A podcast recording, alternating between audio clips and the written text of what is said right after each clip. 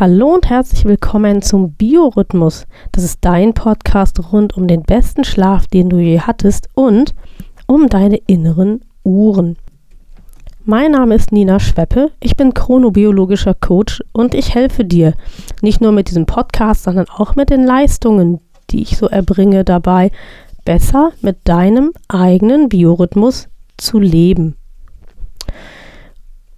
Und dieses bessere Leben mit dem eigenen Biorhythmus, das ist so etwas, was man so ganz und gar ganzheitlich betrachten muss. Und darum habe ich ja hier im Podcast auch ein sehr breites Spektrum an Informationen. Also es geht irgendwie mal um den Schlaf, es geht irgendwie auch mal um die Persönlichkeitsentwicklung und es geht auch immer mal, so wie heute, um die Ernährung mit gutem Bauchgefühl gegen depressive Verstimmungen. Das ist heute unser Thema und du bist hoffentlich ähnlich erstaunt wie ich, wenn du nach dieser Folge gelernt hast, was man da wirklich alles so für sich selbstwirksam tun kann.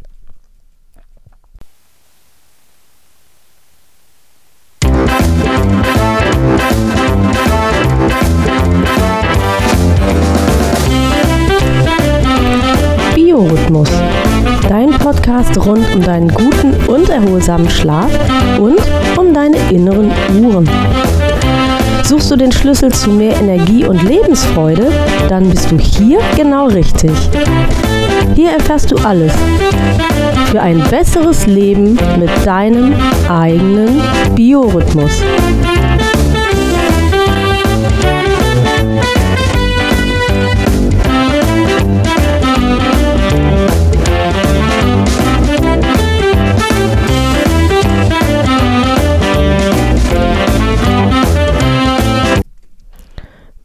Gutem Bauchgefühl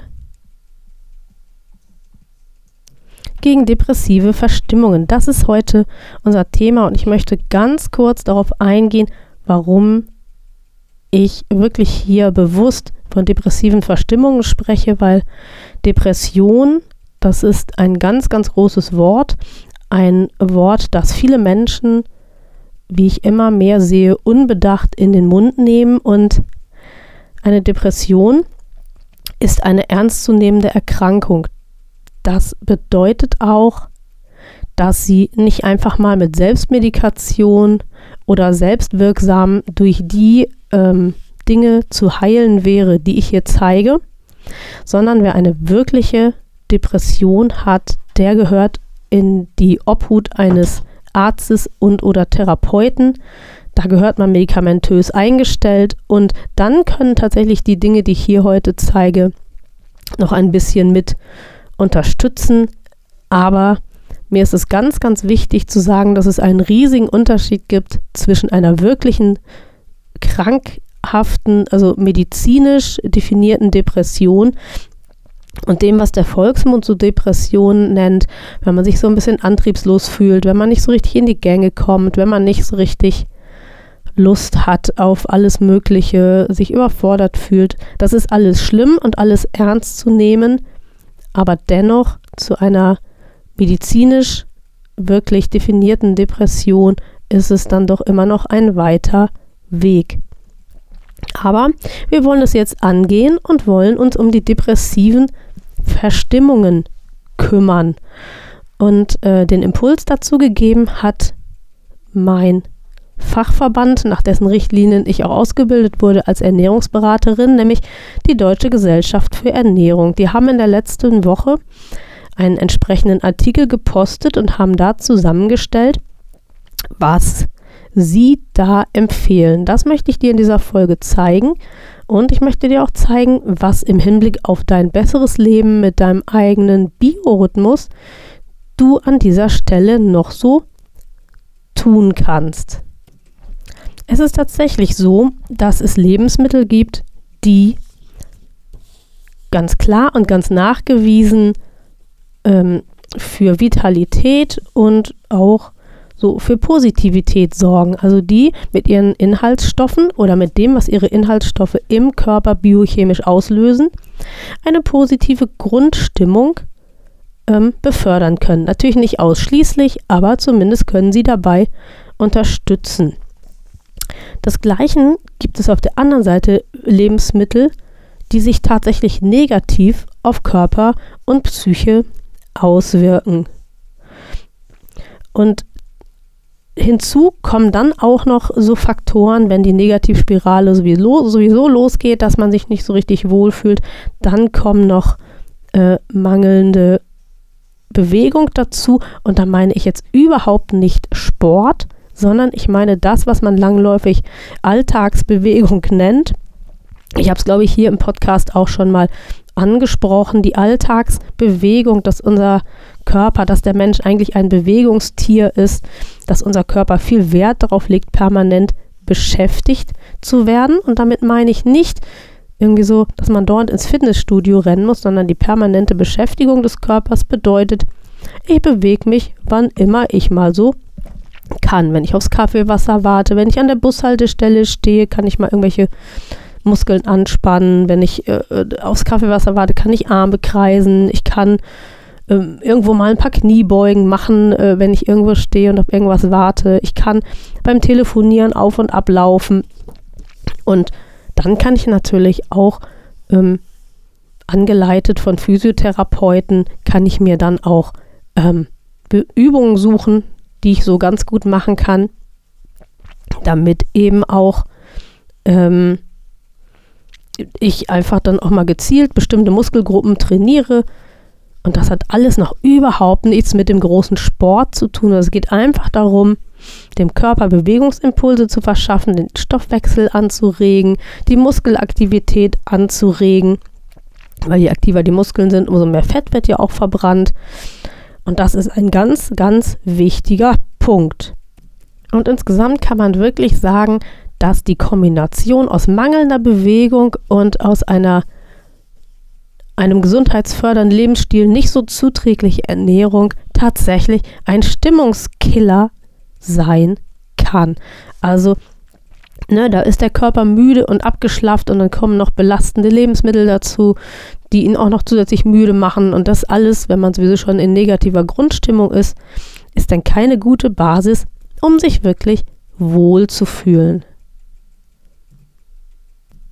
Und es gibt tatsächlich Studien, die das auch zeigen, dass Menschen, je übergewichtiger sie sind, immer mehr auch Tendenzen zeigen zu depressiven Verstimmungen oder auch tatsächlich einer manifestierten Depression, die denn auch wirklich behandlungsbedürftig ist. Die Folgen von diesen depressiven Verstimmungen, die können sehr vielfältig sein. Da reden wir zum Beispiel über ähm, Konzentrationsstörungen, über Aufmerksamkeitsstörungen. Ähm, das Selbstwertgefühl kann leiden und auch so das Selbstvertrauen in die eigenen Fähigkeiten und Fertigkeiten und tatsächlich, wenn man sich so richtig, richtig schlecht fühlt und sich immer angestrengt fühlt und gestresst fühlt und nicht gut konzentrieren kann, sind das Ende vom Lied auch wieder Schlafstörungen. Und merkst du was, da schließt sich dieser Kreis auch meines Leistungsspektrums. Ne? Wir fangen bei der Ernährung an und hören ähm, beim Schlaf auf und sind zwischendurch über die Persönlichkeitsentwicklung gegangen.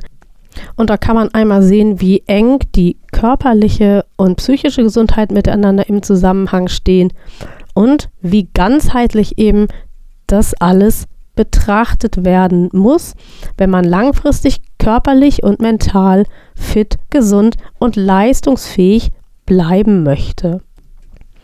Das, was so langläufig als ungesunde Ernährung betrachtet wird, also ich mache jetzt mal ein paar Beispiele, ne?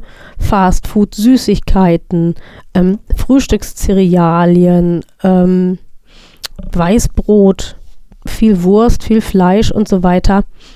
Hm da kann man eine ganze Weile mit leben.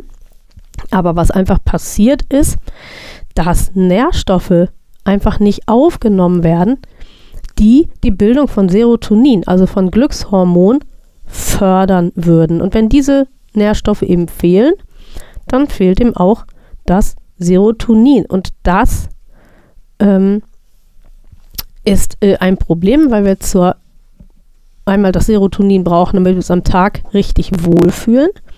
Aber wir brauchen das Serotonin auch, um zur Nacht das Schlafhormon Melatonin zu bilden. Und da sind wir wieder bei dieser Ganzheitlichkeit, bei dieser ganzheitlichen Betrachtungsweise, die unumgänglich ist, weil es greift eben ein Lebensrädchen sozusagen in das andere. Ich habe eben schon die Süßigkeiten erwähnt und es tut mir auch leid, dass ich da nochmal drauf zu sprechen kommen muss.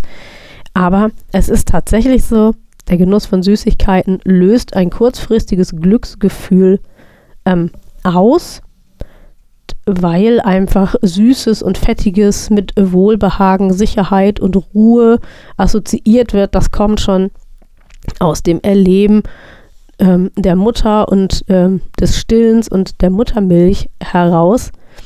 Aber ähm, dieses Glücksgefühl hält eben nicht lange an und wenn es dann doof läuft, isst man eben einfach noch mehr von dem süßen Zeug.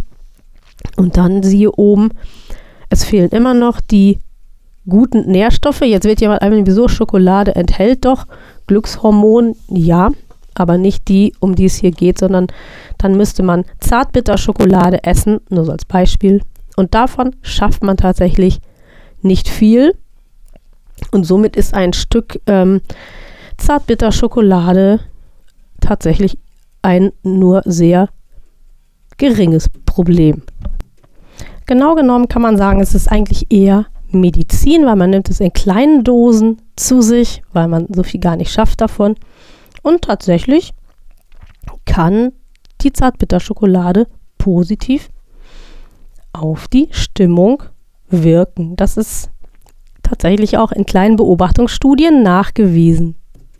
Ein weiteres Problem, von dem wir gar nicht so viel merken, aber unser Körper merkt es sehr wohl, ist das, dass ähm, fettige und zuckerhaltige Ernährung zu Entzündungen in unserem Körper führt. Nach außen hin äh, merken wir das gar nicht, aber nach innen hat unser Körper eine ganze Menge damit zu tun. Und ähm, unser Immunsystem arbeitet und arbeitet und arbeitet, um möglichst diesem Ganzen ein Ende zu bereiten. Im Gehirn wird Zytokine freigesetzt.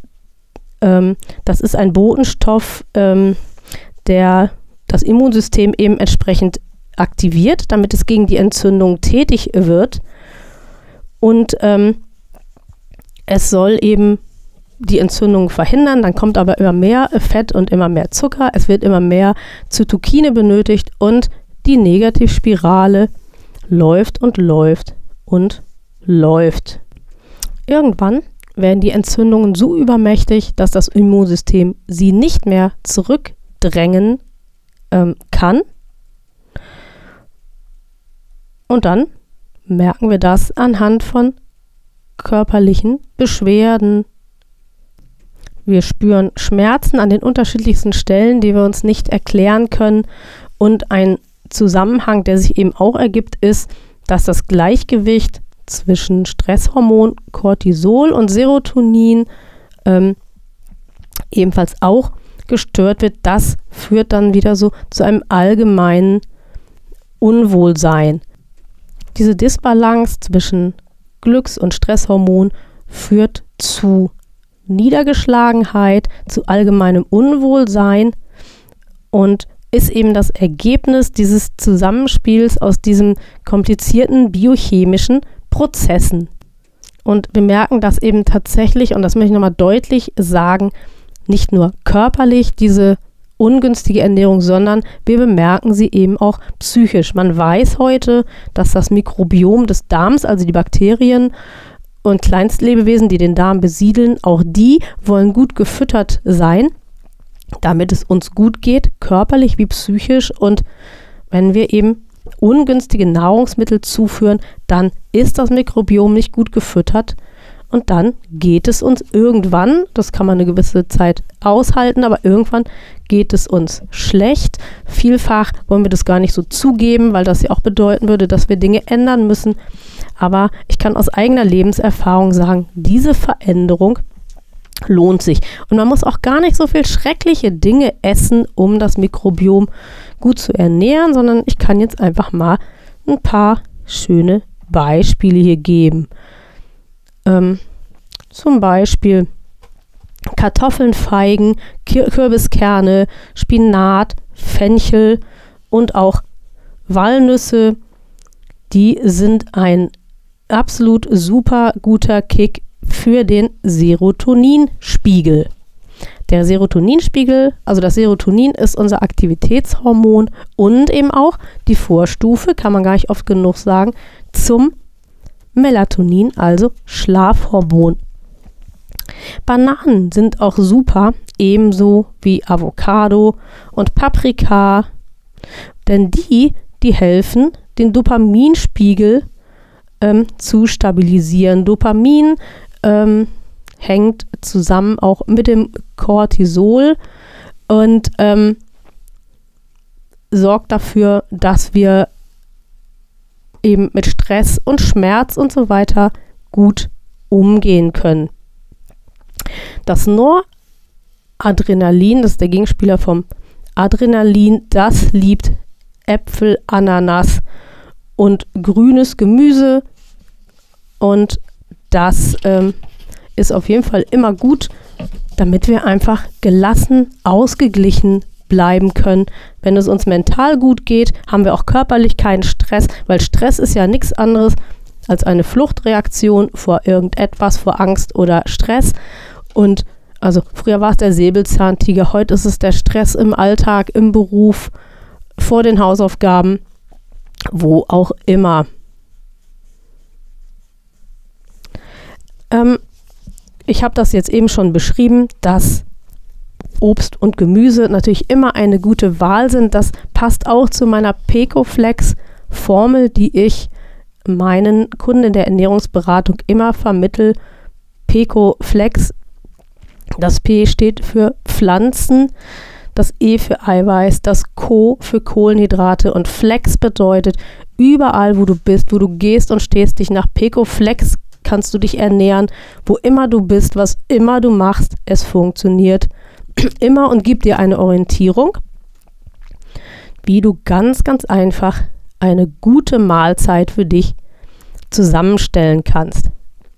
Ganz, ganz wichtig an diesem Punkt ist auch, dass du einfach guckst, gar nicht, wie viel Kalorien hat irgendwas und ist da jetzt wirklich Eisen oder Magnesium oder Vitamin E drin, sondern je vielfältiger du isst, umso mehr Chance hast du, dass dein Körper auch alle wichtigen Nährstoffe aufnehmen kann.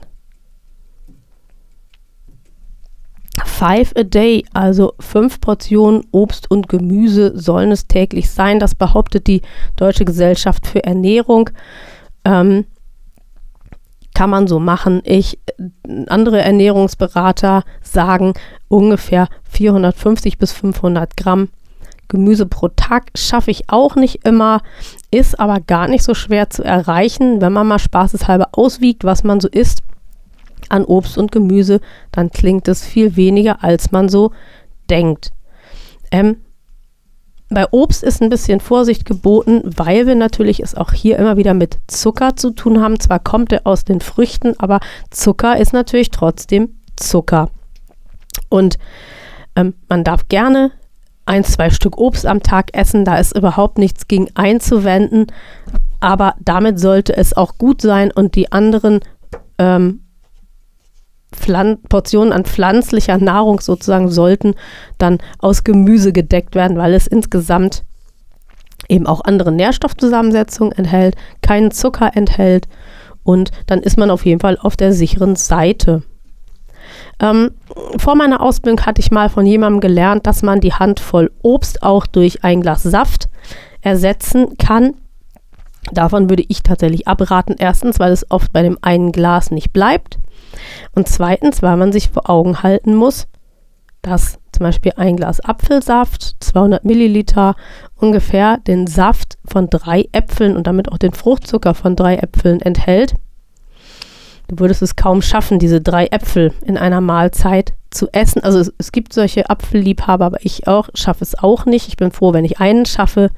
Und daran kann man, äh, glaube ich, ganz gut zeigen, warum es ungünstig ist, zu sagen, ach, Obst will ich nicht essen, ich nehme lieber einen Fruchtsaft. Ähm, das ist dann vielleicht eine gute Alternative, aber man kann eben sehen, warum genau es das nicht ist. Ähm, das Problem sind eben die Blutzuckerspitzen, die das macht.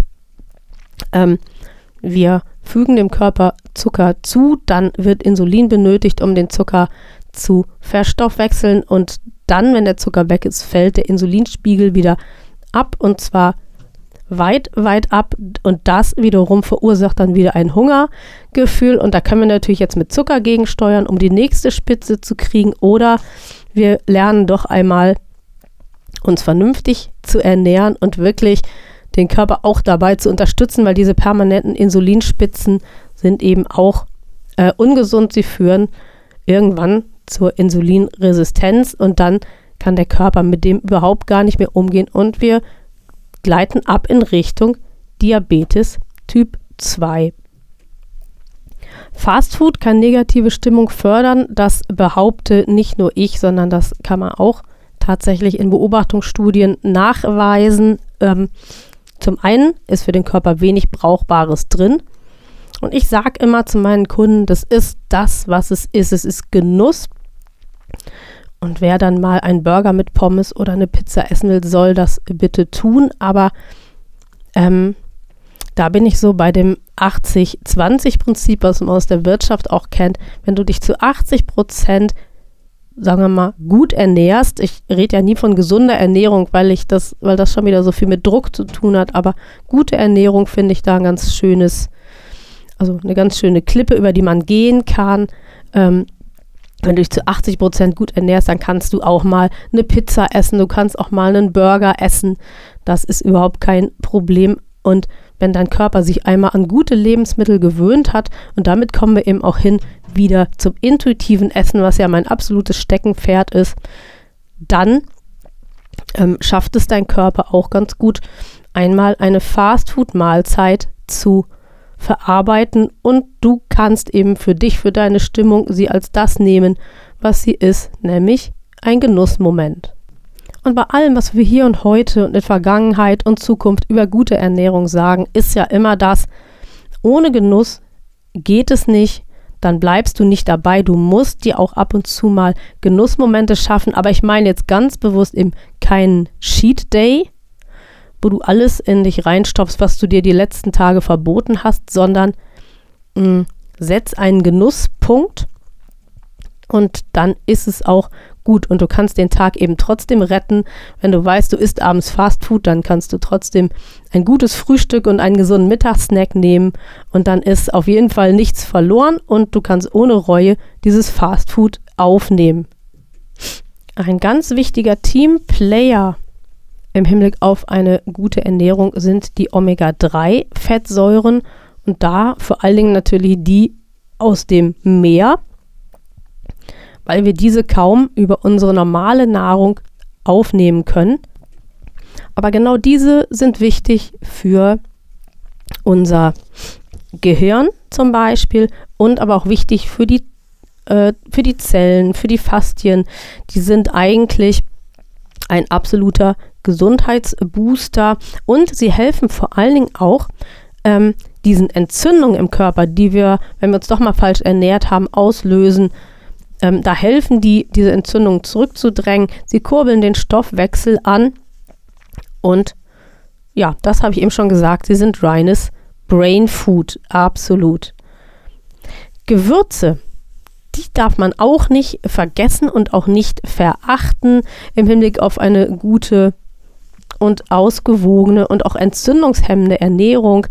Ähm, Ingwer, Chili, ähm, Kurkuma, auch Zimt, wobei man da den guten Ceylon-Zimt nehmen sollte, weil der in der äh, biochemischen Zusammensetzung anders ist und wirksamer ist als ähm, der günstigere Zimt.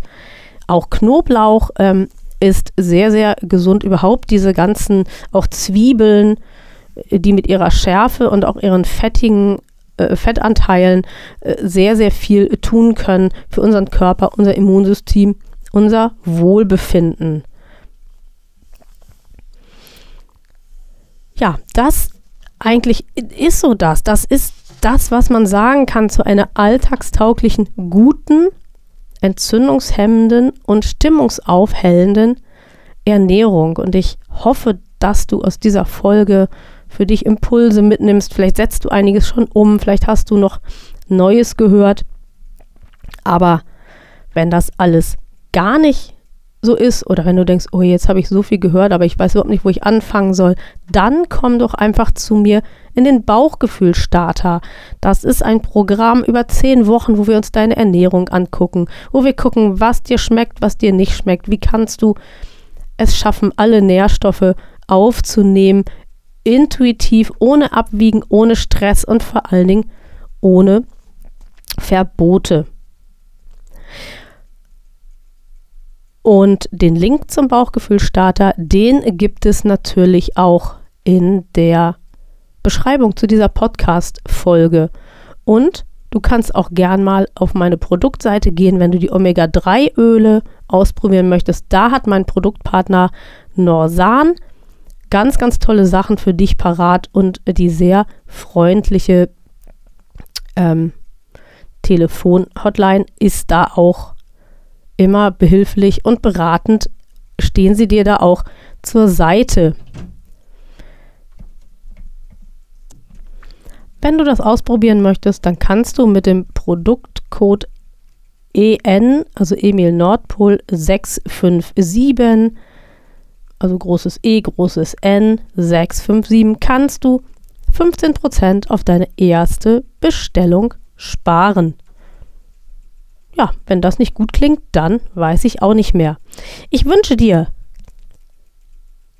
dass du guter Stimmung bist, dass du gar nicht erst in diese depressiven Verstimmungen reinrutscht und wenn doch, dann hoffe ich, dass ich dir mit dieser Folge helfen konnte, damit du etwas dagegen tun kannst. Und falls nicht, dann weißt du, ich bin für dich da. Bis bald!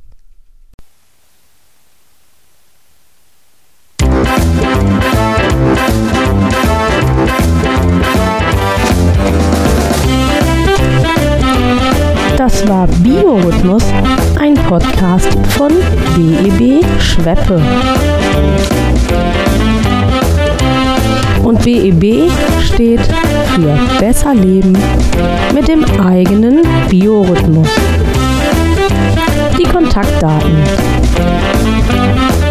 BEB Schweppe, Inhaberin Nina Schweppe, Triftstraße 19 21255 Torstedt. Telefon 04182 220 3857. Die E-Mail-Adresse. Kontakt wie der deutsche Kontakt geschrieben. Kontakt at beb schweppe.de und die Homepage www.bebschweppe.de. BEB Schweppe ist auch zu finden auf Facebook und auf LinkedIn. Das Podcast-Cover wurde gestaltet von Frank Walensky Schweppe Hegestraße 17 20249 Hamburg. Und die Musik für den Podcast, die stammt von Wolfgang Valentin.